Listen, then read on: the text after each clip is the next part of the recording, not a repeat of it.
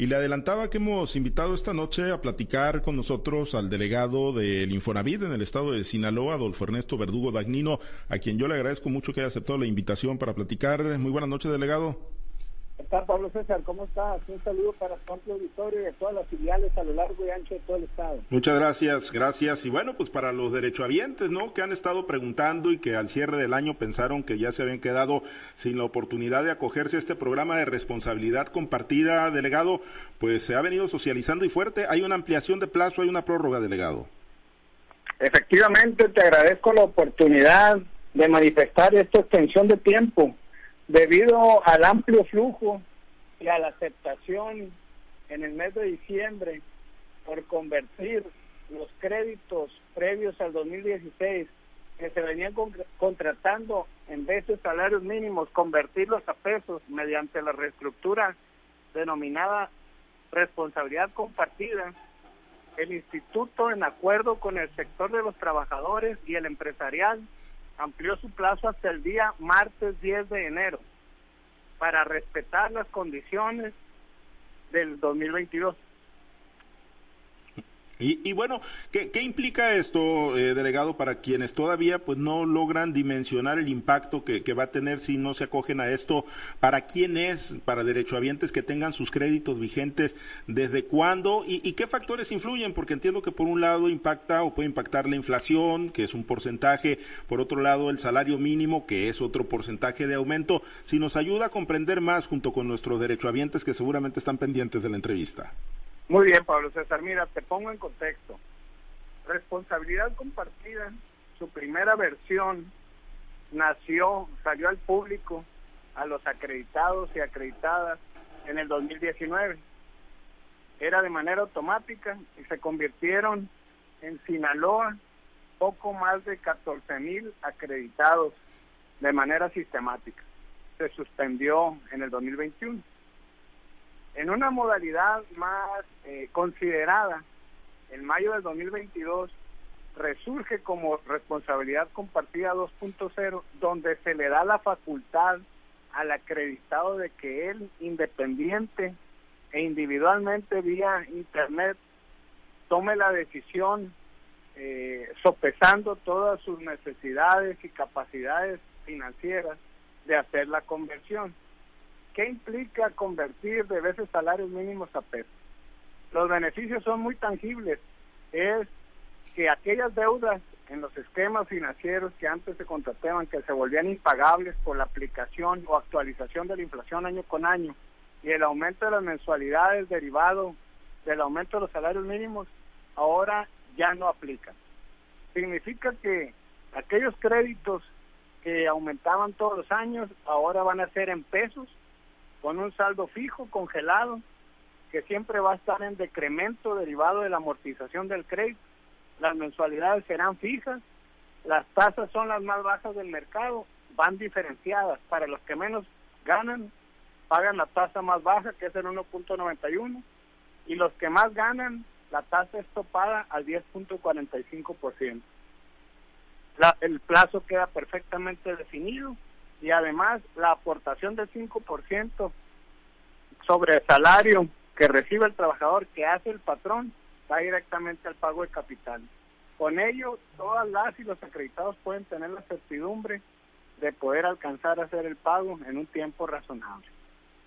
O sea que si el presidente López Obrador junto con el sector patronal ahí saca pues otra vez este año un incremento sustancial para los salarios mínimos que se apliquen en el 2024 quienes ya se acogen a este programa pues se, quitan ese pendiente de que se vaya a estar disparando en función de esos incrementos su, su crédito eh, delegado. Es correcto, incluso bueno, eh, por eso precisamente eh, lo valioso de la difusión que ustedes como medio de comunicación nos permitan hacer para hacer extensiva este aumento del plazo hasta el 10 de enero, el próximo martes, a una semana, para que las condiciones del 2022 prevalezcan en su crédito, para que no se le aplique la inflación que viene derivada de las condiciones económicas en el país de, que van a ser reflejadas este 2023. Todavía alcanza los acreditados a convertir su crédito de veces salarios mínimos a pesos con las condiciones del año anterior. ¿Tiene el dato, delegado, de, qué universo de créditos de los que se han ejercido en Sinaloa están en esa condición, o sea, de, acogerse a este programa de responsabilidad compartida? ¿Cuántos o cuántos ya lo han hecho y cuántos estarían pendientes? Te platico, los sistemas, los primeros 10 días de cada mes sufren una actualización para hacer recálculos tanto de los esquemas de crédito como de las soluciones de los distintos programas. Tengo el dato al 30 de noviembre, donde a, esa fecha se habían convertido de mayo a noviembre en esta segunda versión de responsabilidad compartida alrededor de 4.500 acreditados, 4.500 familias habían sido beneficiadas. Del 2019 al 2021 habían sido 14.000 acreditados y 4.300 en noviembre, llevábamos 18.300 acreditados. Sin embargo, a esa fecha todavía teníamos un universo de acreditados elegibles para hacer la conversión de 80.000 eh, acreditados que podían convertir. 80.000 a lo largo y ancho de todo el estado de Sinaloa. Bueno, pues es un universo todavía importante, delegado. Y antes de compartir la charla con mis compañeros y hacer un recorrido por las principales ciudades de Sinaloa, eh, preguntarle, ahora sí es la, es la última prórroga, porque los mexicanos luego nos acostumbramos a que nos dicen eh, ya es la última y resulta que sí nos dan otra y vamos dejando todas las cosas para lo último. 10 de enero, último plazo. A partir del 11, del 11 al 13 de enero se actualizan todos los saldos. Bien, pues ahí está para los derechohabientes. Permítame compartir la charla, delegado, con mi compañero Manuel Hernández. Él está en la ciudad de Los Mochis. Platicamos con Adolfo Ernesto Verdugo Dagnino, es el delegado de Infonavida en Sinaloa. Manuel, te escucha nuestro invitado. Gracias, gracias, eh, Pablo César. Delegado, buenas noches. Se los saluda Manuel Hernández. ¿Qué tal, Manuel? ¿Cómo estás? Buenas noches. Qué gusto, qué todos en Los Mochis. Qué gusto saludarlo. Oiga, ¿quiénes, quiénes tienen, este, qué acreditados eh, pueden acceder a este esquema de responsabilidad compartida? ¿Importa el saldo, la antigüedad del crédito, la edad? ¿Cuáles son las características del acreditado? Mira, eh, para darle certidumbre a quienes puedan acceder es importantísimo que se registren en mi cuenta.infonavit.org.mx. En ese portal que para registrarse solo necesitas el nombre completo, el número del seguro, el RFC, la CURP, un correo electrónico al que el acreditado tenga acceso y un número celular donde pueda recibir un mensaje SMS. Estos dos últimos son importantísimos que el acreditado al registrarse tenga acceso a ellos porque le va a llegar un correo de confirmación y al celular le va a llegar un código de verificación que deberá aplicar en el portal. Una vez registrado en el portal mi cuenta.infonavit.rg.mx, deberán ingresar en la pestaña de mi crédito. Ahí les aparecerá si son susceptibles a aplicar, si son de esas 80 mil familias que van a recibir el beneficio de aplicar responsabilidad compartida para convertir su crédito de veces salarios mínimos a pesos. Ahora, Todos los créditos previos al 2016 eran esquemas de crédito sustentados en veces salarios mínimos. Del 2016 a la fecha ya son en pesos. Los que hayan contratado el 2016 a la fecha ya no tienen que preocuparse por registrarse en responsabilidad compartida. Bien, efectivamente. Ahora, ¿habrá un universo, Adolfo, eh, que no entre en este esquema de, de, responsabilidad compartida por su estatus judicial, me imagino yo por la cuenta que tiene, por eh, créditos que ya hayan sido convertidos a peso sería una característica o qué sé yo, quiénes no entran, quiénes no tienen esta, este beneficio. Los que, como tú bien comentas, tengan una marca judicial, los que sean créditos bursatilizados o créditos bancarios. Ah, perfecto. Esos no entran. sí, esos no entran. Esos no pueden entrar en esta, en esta versión de responsabilidad compartida el director nos ha instruido o nos ha comentado que se está analizando la posibilidad de que posteriormente haya un trato eh, similar para ese tipo de créditos, pero hasta el momento todavía no ha sido concluyente. Perfectamente bien, entonces ya el plazo está establecido, el 10 de enero termina, concluye. Así es, Manuel. Eh, la verdad que tuvimos la fortuna de atender a muchas acreditadas y acreditados en el mes de diciembre. Aún no tenemos el conteo oficial definitivo. Presumimos que nos fue muy bien todo el año. Desde mayo estuvimos haciendo la campaña de concientización para que la gente vea la facultad y el beneficio que recibirá de convertir de veces salarios mínimos a pesos mediante responsabilidad compartida. Y en el mes de diciembre, la verdad, estuvimos abarrotados y con mucho gusto atendiéndolos en todos los centros de servicio Infonavit para orientarlos. Aclaro que la campaña es permanente. Quien no convierta para el 10 lo podrá hacer el 11, el 12, el resto del año. La campaña queda permanente a lo ah. largo de toda la administración federal. Esta campaña llegó para quedarse. Lo importante de convertir antes del 10 es para que no se le aplique al saldo el índice inflacionario ni a las mensualidades el incremento por el aumento del salario mínimo. Perfecto, ya lo entendí. Entonces es aprovechar eh, el tiempo y evitar el impacto que pueda tener el incremento al salario. Sí, exactamente. Si por algún motivo alguien no lo puede hacer, bueno, no desesperen, tendrán todo el año.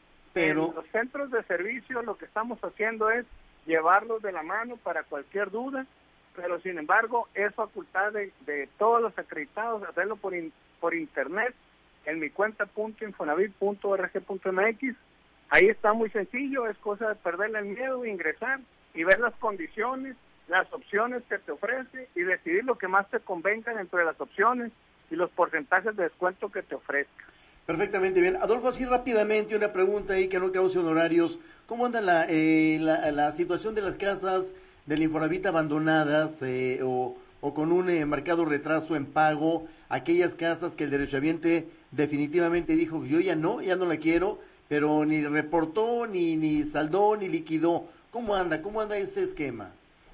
Bueno, precisamente para ir reduciendo esa, e, esos niveles es que el instituto preocupado de que esas deudas que antes se volvían impagables pues, saca este producto, este producto, e, esta solución responsabilidad compartida, ¿no? buscando bajar esos índices de impago.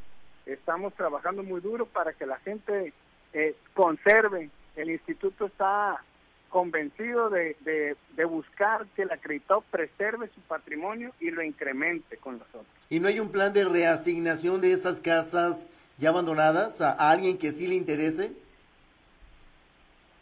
Las casas que están en el inventario del Infonavit por algún motivo hayan sido adjudicadas, dadas en pago o, están dentro de la reserva territorial del instituto, se van este van entrando en programas de acceso a los acreditados con distintos esquemas, ¿no? Ah, Hay una responsabilidad compartida, un restrena, que sería el motivo de alguna otra oportunidad para ampliarles un poco más. Actualmente, pues la verdad que nos interesa sobremanera decirle a la gente de los mochis que si tienen alguna duda, el centro de servicio Infonavit está en el, en el mero centro de la ciudad, en Heriberto Valdés, casi esquina con Guillermo Prieto, donde todos los días de lunes a viernes los podemos atender de ocho y media a dos y media de la tarde para cualquier duda, orientación al respecto de responsabilidad compartida o de los esquemas de crédito que podemos ofrecerles. Perfecto, Adolfo, te lo aprecio mucho. Si tú me permites, ahí donde estás, te invito a Culiacán, allá está Samuel Sánchez. Gracias, Manuel. Saludos. Órdenes. Manuel, muchísimas gracias. Delegado, ¿cómo se encuentra? Muy buenas noches. Un gusto poder saludarle de nuevo. Gracias, Samuel. Aquí estamos a la orden. Qué bueno, delegado, muchísimas gracias. Bueno, pues yo sé que he sido muy reiterativo con este tema, sin embargo, como buenos mexicanos, y me incluyo, de repente pues dejamos todo al último, ¿no? Y en ocasiones eh, pues igual el mensaje no puede llegar de manera correcta. Se lo digo esto porque vimos eh, al cierre de, del año pasado, el 31 de diciembre cuando fue la fecha límite para el primer el primer proceso hoy se da una prórroga hasta el 10 de enero pero vimos a muchas personas que incluso se quedaron a dormir ahí a las afueras del Infonavit para realizar este trámite hoy solamente aclarar como usted ha dicho delegado ese trámite solamente se puede hacer a través del portal para así evitar que la población se traslade a las sucursales e intente hacer ese trámite ¿estoy en lo correcto? Siempre ha sido facultad del acreditado hacerlo por internet de manera independiente, las 24 horas, los 7 días de la semana. Sin embargo, algunos de nuestros acreditados se puedan sentir inseguros por la naturaleza, la importancia del trámite, de lo que representa el preservar su patrimonio y asisten a nuestros centros de servicio para recibir la orientación o confirmar lo que ellos vienen viendo en el portal. Y eso es lo que tratamos de hacer con plena convicción de servicio por todo el personal profesional de la delegación Infonavit acá en Sinaloa, tratar de orientar de la mejor manera para que el acreditado tome la mejor decisión, lo que más le convenga. Sin embargo, reitero, es facultad desde siempre, eso ha sido facultad de hacerlo de manera independiente vía Internet. Incluso en presencia nuestra en los centros de servicio, la gente lo hace desde una computadora que nosotros les prestamos o desde, desde su celular en presencia de nosotros, donde los llevamos paso a paso de ser necesario. Muy bien, delegado. Y también le voy a hacer otra pregunta que hoy se la planteé en la conferencia de prensa que sostuvo aquí en las oficinas de Infonavit en Culiacán. Y es referente, pues yo creo que así como le aparece este usuario que le comentaba hoy en la mañana, seguramente a otros derechohabientes, y es una duda muy constante este tema de los créditos con entidades financieras que no le está permitiendo hacer este procedimiento. Ya adelantaba que en esta ocasión no serán ellos beneficiarios de este cambio de, valores crediticios, pero si nos puede explicar a la audiencia que no le queda claro a lo mejor esta situación, el por qué se debe. Como platicábamos en la mañana, Samuel, eh, los esquemas de crédito bursatilizados o con fondos bancarios fueron una alternativa de solución para ofrecer más créditos en administraciones anteriores. Derivado de ello, se aplicaron recursos en apoyo a la adquisición de patrimonio de los acreditados. Sin embargo, actualmente, como esos no son recursos del Infonavit, son recursos con bancos, el esquema, uno de los esquemas se llamaba Infonavit Total. Eh, esos esquemas financieros fondeados con recursos bancarios Actualmente el instituto no los puede solventar. Esta responsabilidad compartida es donde eh, el Infonavit está asumiendo eh, un costo en beneficio de los acreditados, pero es en beneficio de los acreditados que hasta el momento tienen financiamientos con recursos exclusivamente del Infonavit. Sin embargo, la buena noticia es que ya se está considerando eh, darle la facultad a todos aquellos acreditados que recibieron fondos bancarios para que también puedan entrar en un esquema similar. La fecha todavía no la puedo adelantar, pero ya lo están contemplando. Sin embargo, pues hay temor de parte de los derechohabientes, ¿no? Porque ya a partir del 11 de enero, pues verían un incremento ellos en su crédito. Entonces no hay ninguna otra opción para ellos y pues también no se sabe qué fecha, ¿no?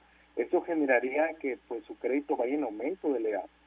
Yo creo, Samuel, ahorita lo importante es concretarnos a los que sí pueden, que son alrededor de 80 mil familias que puedan recibir el beneficio, para que se acerquen y conviertan sus créditos de salarios mínimos a pesos. Es un, flu es un universo bastante considerable que quisiéramos poder atender. Es lo que tenemos ahorita y es en lo que estamos con las baterías bien puestas para con la mejor manera orientarlos a que hagan su trámite. Muy bien, delegado. Y, rápidamente, antes de pasar el micrófono a mi compañera Diana Bon, quisiera preguntarle si todavía sigue vigente este programa de Cofinavit, de juntar eh, los puntos del Infonavit con un crédito bancario. En esto se aplicaba antes, no sé si sigue todavía, de que eh, antes el monto era menor en el Infonavit, se podía juntar con el de tu pareja o con un crédito bancario y ya podría elevarse el, el, el crédito. Tengo entendido que ahora eh, el valor del crédito es mucho más alto, ¿no?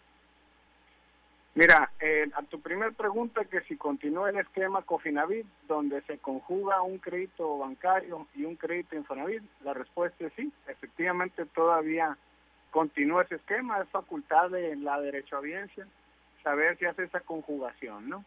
Actualmente, a partir de noviembre, se aumentó a 2.407.000 y fracción el monto máximo de crédito que puede prestar el Infonavit. Solo el Infonavit puede prestar hasta 2.407.000 pesos. También se aumentó el plazo de 65 a 70 años eh, ahorita mencionar, aprovechando el espacio, que los las tasas de interés que el instituto está ofreciendo son las más competitivas del mercado en términos hipotecarios, que van diferenciadas del 1.91% para el que menos gana, para la persona que gana un salario mínimo, 1.91 va a pagar, y la persona que llega a los 18 mil pesos mensuales y de ahí en adelante va a pagar topado el 10.45%. Si considera que a esas tasas que son fijas Además, va directamente al pago de capital, el 5% que aportan los patrones como parte del esquema de seguridad laboral. Pues imagínate, saca la cuenta, pues qué tan competitivo es ahorita el Infonavit. Además, también hay otro esquema que se llama un Amos Crédito, donde dos personas que no necesariamente deben, necesitan tener una relación familiar o conyugal o contractual, dos personas, dos derechohabientes, por el simple hecho de de querer comprar una vivienda y juntar sus créditos, pueden adquirir un, inmueble de mayor valor. Tenemos un, un crédito terreno actualmente para que las personas puedan adquirir un terreno con un crédito Infonavit. Entonces, con ello puedan ir eh, fundamentando en él un proyecto de vida, un proyecto patrimonial sobre un terreno con servicios y seguridad jurídica. Esos son algunos de los esquemas financieros que el Infonavit ahorita tiene para toda la derechohabiencia, eh, pensando y siempre poniendo en el centro de su atención el beneficio que pueda brindarle a los trabajadores de México. Muy bien, delegado, pues le agradezco esta parte de la entrevista. Le voy a ceder el micrófono a mi compañera Diana Bon, que se encuentra en Guasave. Eh, pues adelante, Diana. Delegado, muy buenas noches. Gracias, Samuel. Gusto saludarte de nuevo. Gracias. Buenas noches. Gracias, Samuel. Buenas noches. Delegado, un gusto saludarlo desde acá del municipio de Guasave. ¿Qué tal, Diana? ¿Cómo estás? Buenas noches. Saludos a Guasave. Buenas noches. estaba platicando ahorita ya al final con Samuel sobre el tema de las tasas de interés para los créditos. Eh, ¿Hasta qué edades? Y también hablaba sobre las edades hasta las que otorgan créditos, que también lo, lo extendieron. ¿Entendí bien? Sí, es correcto. Las extendimos de 65 años. El plazo de edad más el plazo de crédito antes no debía exceder los 65 años, ahora se aumentó hasta los 70 años. El, el periodo de pago de crédito máximo sigue siendo de 30, pero antes una persona de 35 era la edad superior que podía recibir el mayor plazo de crédito. Una persona de 40 recibiría antes un plazo de 20 años y ahora una persona de 40 puede recibir el plazo máximo de 30 años porque lo puede pagar hasta los 70. ¿Y, y en el caso de las personas de, de 65 años también pueden solicitar crédito o esto nada más? Pueden solicitar un crédito, pero tendrán un plazo de 5 años para pagar. Muy bien, entonces el límite son los 70. Sí, así es. En, las, en el caso de las tasas de interés, eh, hablaba también de que no son iguales para todos, depende del salario. El que menos gana, menos paga te platico. Una persona que con el salario mínimo del 2022 eh, ganaba alrededor de 4.400 pesos mensuales, pagaba el 1.91%. Y una persona que ganaba 18, 17.850 pesos, pagaba 10.45%. La persona después de los 17.850 pesos hasta 100 mil pesos sigue pagando 10.45. Sin embargo, se privilegia el que la persona que menos gana, menos pague, para que tenga, para no generar un conflicto financiero. Porque este era el reclamo de, mucha gente, ¿no? Y por eso había bajado también las solicitudes a Infonavit. Ahorita ya con todos, con toda esta información, ¿se está haciendo llegar a la gente para que lo tramite incrementado el, el trámite? Constantemente en una alianza con todos tus compañeros y los medios de comunicación. Es un trabajo constante que tu servidor y el equipo de la delegación estamos permeando a la derechoaudiencia para hacerlo de su conocimiento, donde deben de saber que el instituto pone en el centro de toda su atención las necesidades de vivienda de, la, de las y los trabajadores. ¿Tendrán el dato de, de qué edades son las que más tramitan créditos? ¿Qué edades son las que más tramitan créditos? Pues mira, eh, en este momento no tengo esa referencia, pero puedo adelantarte de manera general que entre los 25 y los 40 años. cuando más o menos se independizan pues en el estado de Sinaloa. Generalmente cuando las personas eh, proyectan integrar una familia. Y pues bueno, por ejemplo, aquí en Guasave no hay una oficina como tal, no se tiene que trasladar a los mochis. ¿Se ha pensado ya en, en establecerla aquí? Porque nos había hablado la última vez que vino que ya lo estaban viendo, ¿no? Lo hemos considerado, pero tiene que ver con algunos factores que no es estrictamente eh, de deseos, no, hay que fundamentarlo, hay que ver los flujos. Actualmente en Guasave, el ayuntamiento eh, nos ha estado apoyando con un módulo de atención donde se les brinda la asesoría y nosotros estamos muy al pendiente de que el personal del ayuntamiento tenga toda la información necesaria y que los procesos que dependan de nosotros se cumplan de manera ágil. Pero al momento de ya de concretar un crédito se tiene que trasladar a fuerzas a Mochis Culiacán, ¿verdad? La precalificación incluso la pueden hacer desde mi cuenta Infonavit. Actualmente lo que estamos buscando es acercarnos a la derechohabiencia por los medios digitales con los que contamos. Las personas se registran en mi cuenta .infonavit.rg.mx. Desde ahí perdón, pueden ver cuál es su precalificación, cuántos puntos tienen en la métrica, eh, la evaluación para ver si ya son susceptibles de un crédito y también ver qué tanto crédito les podemos otorgar. Además, ahí vienen los requisitos y ya con eso integran el expediente, hacen su solicitud de avalúo y ya con eso se van en una sola vuelta a concretar su trámite a los mochos. Finalmente, preguntarle, delegado, para continuar con esta charla ya en la región de Lébora, eh, en el caso de las personas que, pues, dejan de trabajar por un periodo y, pues, obviamente no tienen eh, los beneficios, ¿no? Eh, cuando regresan a trabajar, ¿cuánto tiempo tardan en volver a ser aptos para un crédito? Aquí, aprovechando, Diana, la coyuntura, es importantísimo que las personas sepan que deben de acercarse al centro de servicio al primer problema que se les presente para el pago. ¿Por qué? Porque el instituto, el Infonavit, tiene la convicción de apoyarles para que preserven, para que conserven su patrimonio. El instituto no está para entablar este, demandas, eh, entablar cobranza. Si las personas se acercan, se puede aplicar un fondo de protección de pago, esto es un seguro para el desempleo si una persona pierde su relación laboral, nosotros le aplicamos un seguro de desempleo de que, dura seis meses y lo pueden aplicar cada cinco años.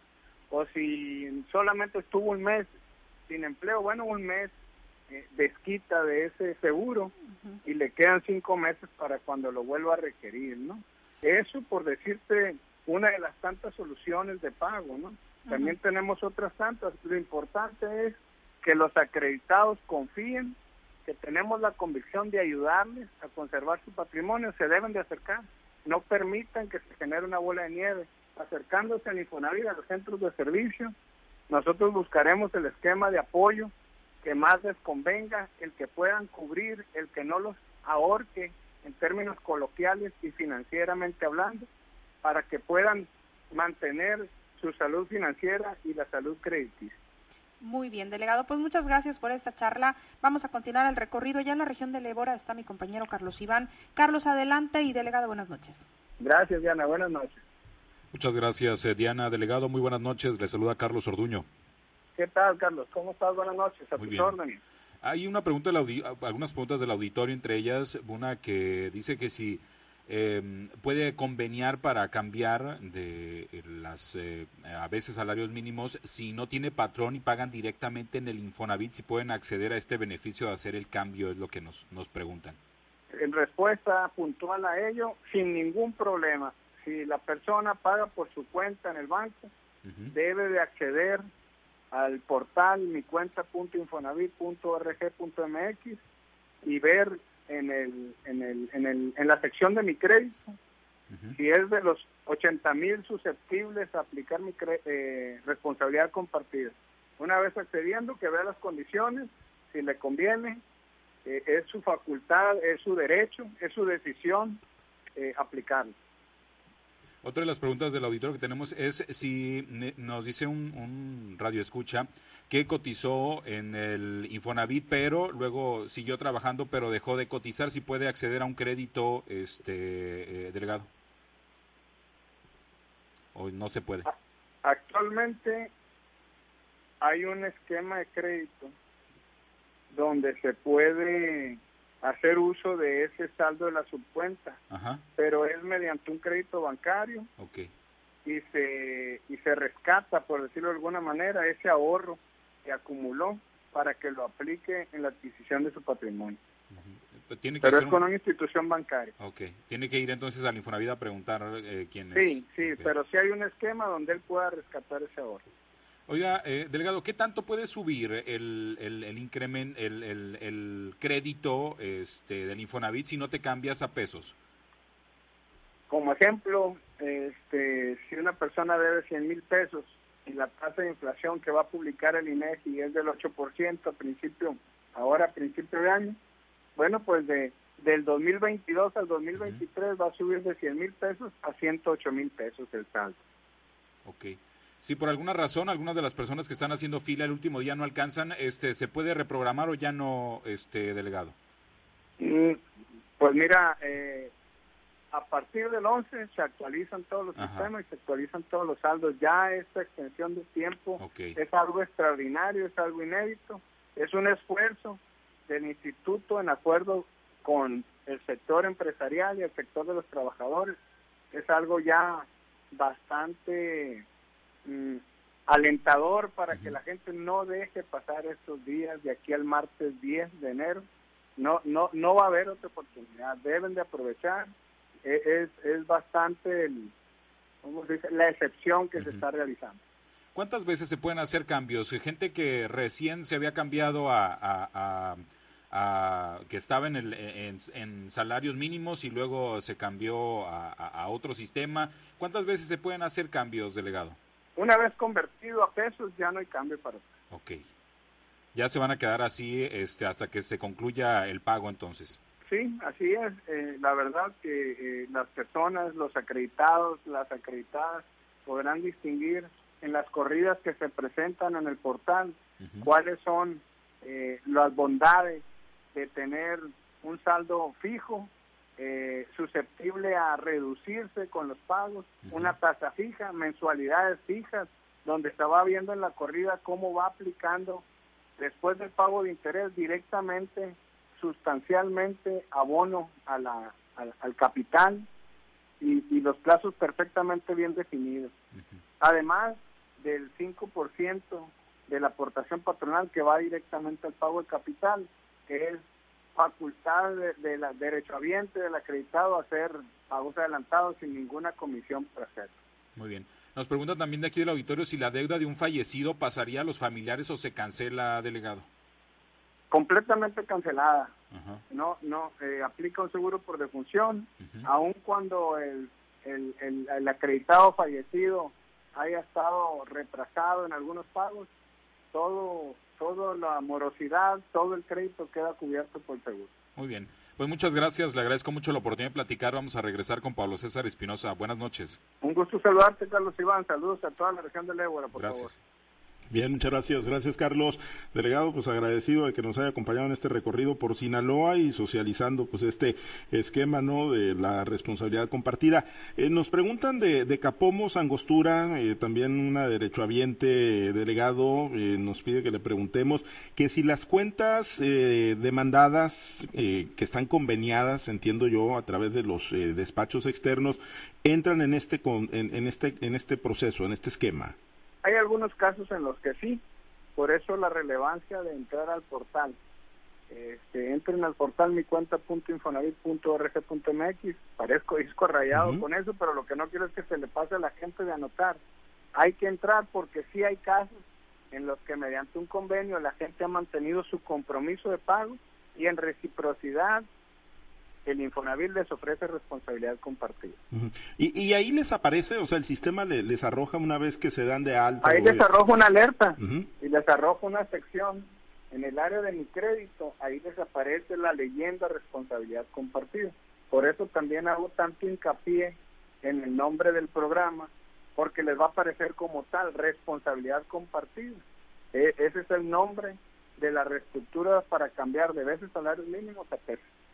Eh, cualquiera que tiene sus, eh, que ha tenido sus antecedentes de crédito en el Infonavit, cualquier trabajador que está cotizando, eh, que en algún momento fue registrado, todos que los que ingresan a esa cuenta, obviamente que se dan de alta y que ingresan a mi cuenta.infonavit.org.mx, ¿tienen datos ahí, delegado? Sí, los datos con los que contrataron, el tipo de crédito, a cuántos cuántos meses llevan pagados, el, perdón, primero el plazo y luego cuántos meses llevan pagados, si tienen omisos, cuántos omisos tienen y cuántas mensualidades les quedan por pagar. Ahí viene toda la información de su crédito, saldos y movimientos, todo completamente como un portal bancario. Bien, eh, otra pregunta del auditorio delegado nos dice, si soy Infonavit total, así nos lo están planteando, si soy Infonavit total, ¿por qué no me deja cambiar? Por el momento, como explicaba anteriormente, son créditos respaldados con, Esos son de recursos bancarios. Ah, Por el momento no hay opción de cambiar ah, Sin embargo, insistir, eh, se está analizando para poderles dar una alternativa, pero eso será más adelante. Bien, eh, dice buenas noches del auditorio, nos dicen buenas noches, tengo un año sin trabajo, con seguro, trabajo por mi cuenta, ¿cómo puedo ponerme al corriente para pagar eh, por mi cuenta? Pues acercándose a las oficinas, ¿verdad? Y se pueden hacer los Efectivamente, en las oficinas le daremos una alternativa que se acomode a su capacidad financiera y que pueda permitirle preservar su patrimonio. Insistir, en el Infonavit tenemos la plena convicción de que las y los trabajadores acreditados con nosotros deben de conservar su patrimonio. Muy bien, pues agradecido delegado de, su valioso tiempo y pues eh, pues ahí eh, eh, con la intención de que los derechohabientes pues se adentren más de los programas de Infonavit y particularmente este de la responsabilidad compartida. Muchas gracias delegado.